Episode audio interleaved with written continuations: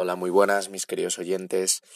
Hoy quería hablaros de, de algo que considero bastante importante para, para el proceso de, autoconocimiento y para, y para, bueno, pues el objetivo de todo esto, que es ir, ir de vuestra ansiedad, entendiéndoos más a vosotros mismos y teniendo la mente más, más despejada y libre.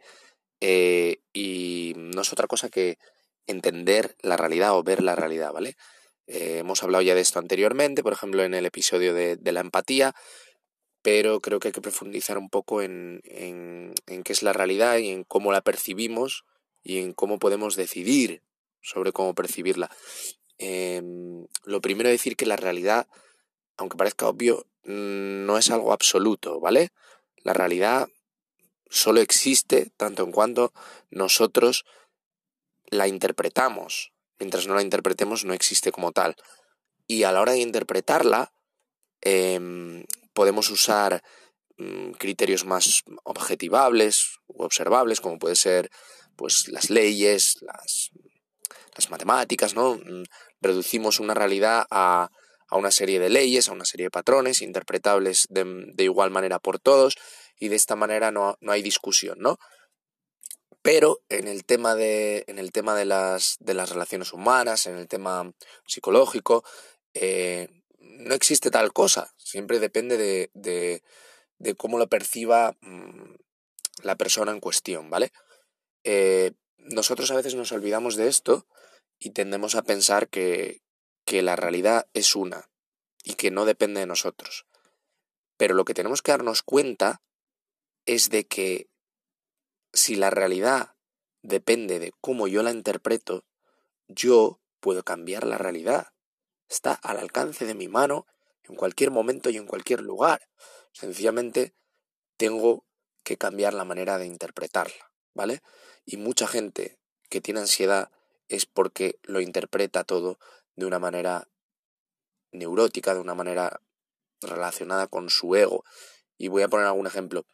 Eh, imaginaos, por ejemplo, que, que alguien os habla en un idioma que no conocéis, en alemán, por ejemplo eh, esa persona realmente está emitiendo un mensaje que otras personas serían capaces de descifrar y de interpretar.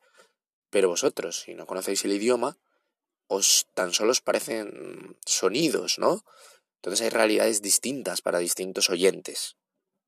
¿Por qué? Porque unos son capaces de interpretarlo y otros pues solo están interpretando los sonidos sin, el mensaje que hay, que hay, que hay detrás de, de ese lenguaje, de ese código, ¿no?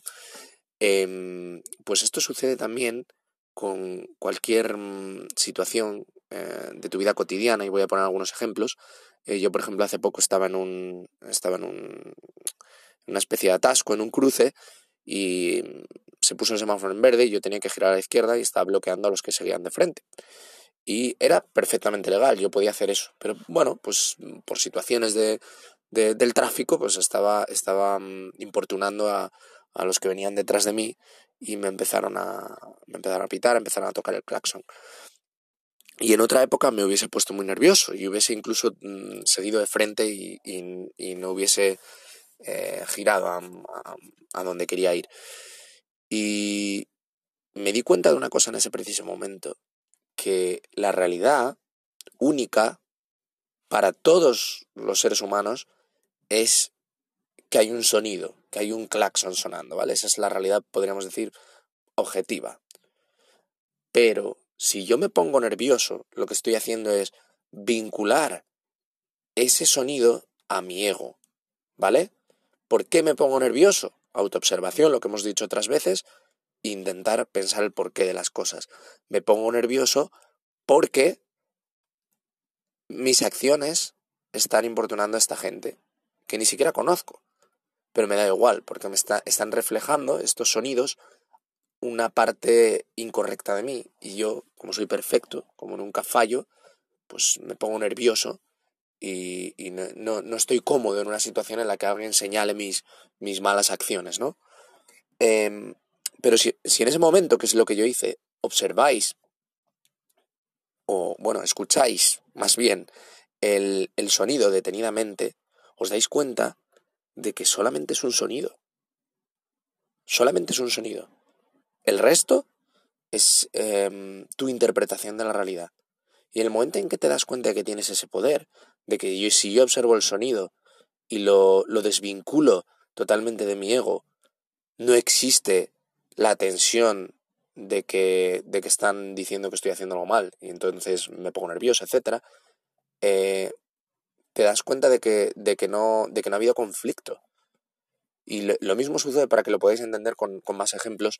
Em, cuando una persona está diciéndote algo eh, para, para, para, molestarte, para importunarte, te está echando cosas en cara y demás, normalmente mm, solemos eh, ponernos a la defensiva, ¿no?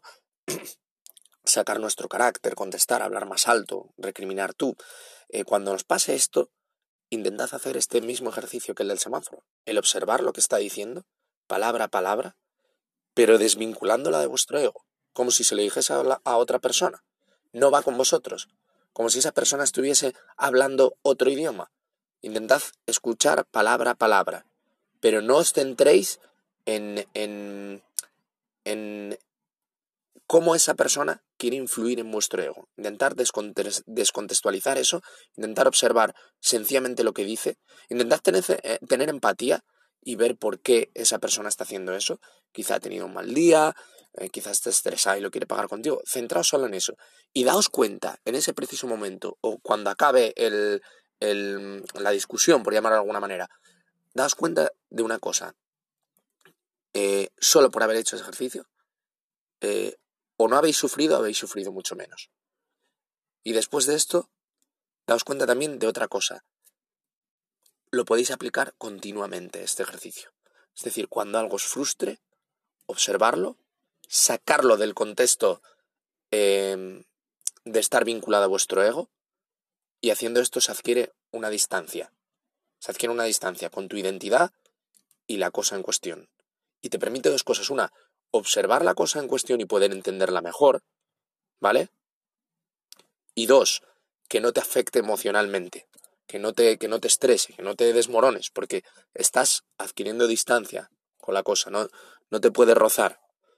Haced este ejercicio siempre que podáis. Y, y el truco para estar atentos es que estar pendiente sobre todo de vuestras reacciones.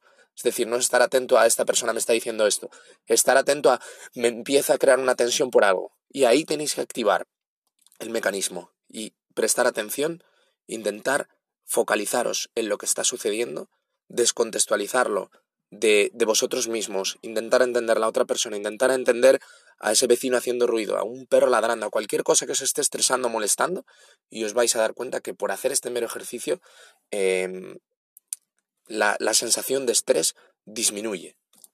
¿Vale? Y esto era lo que quería hablaros en el episodio de hoy, de que la realidad como tal no existe. Es, depende de cómo la interpretéis. Por lo tanto, una buena manera para ir liberando vuestro estrés, ir añadiendo espacio a vuestra mente y siendo cada vez más libres, es que empecéis a interpretar la realidad de una manera más objetiva, podríamos decirlo, no, no todo el rato vinculada a vuestro ego, no, todo, no todas las cosas tienen que ver con vosotros, no todo, todas las cosas quieren haceros daño, ¿vale? Tenéis que intentar ampliar un poco la distancia para observar las cosas, verlas en perspectiva, y así podréis entenderlas mejor, que no os afecten tanto emocionalmente y poder ir liberando la mente de conflictos y añadiendo espacio para poder, para poder mm, disfrutar de las cosas buenas.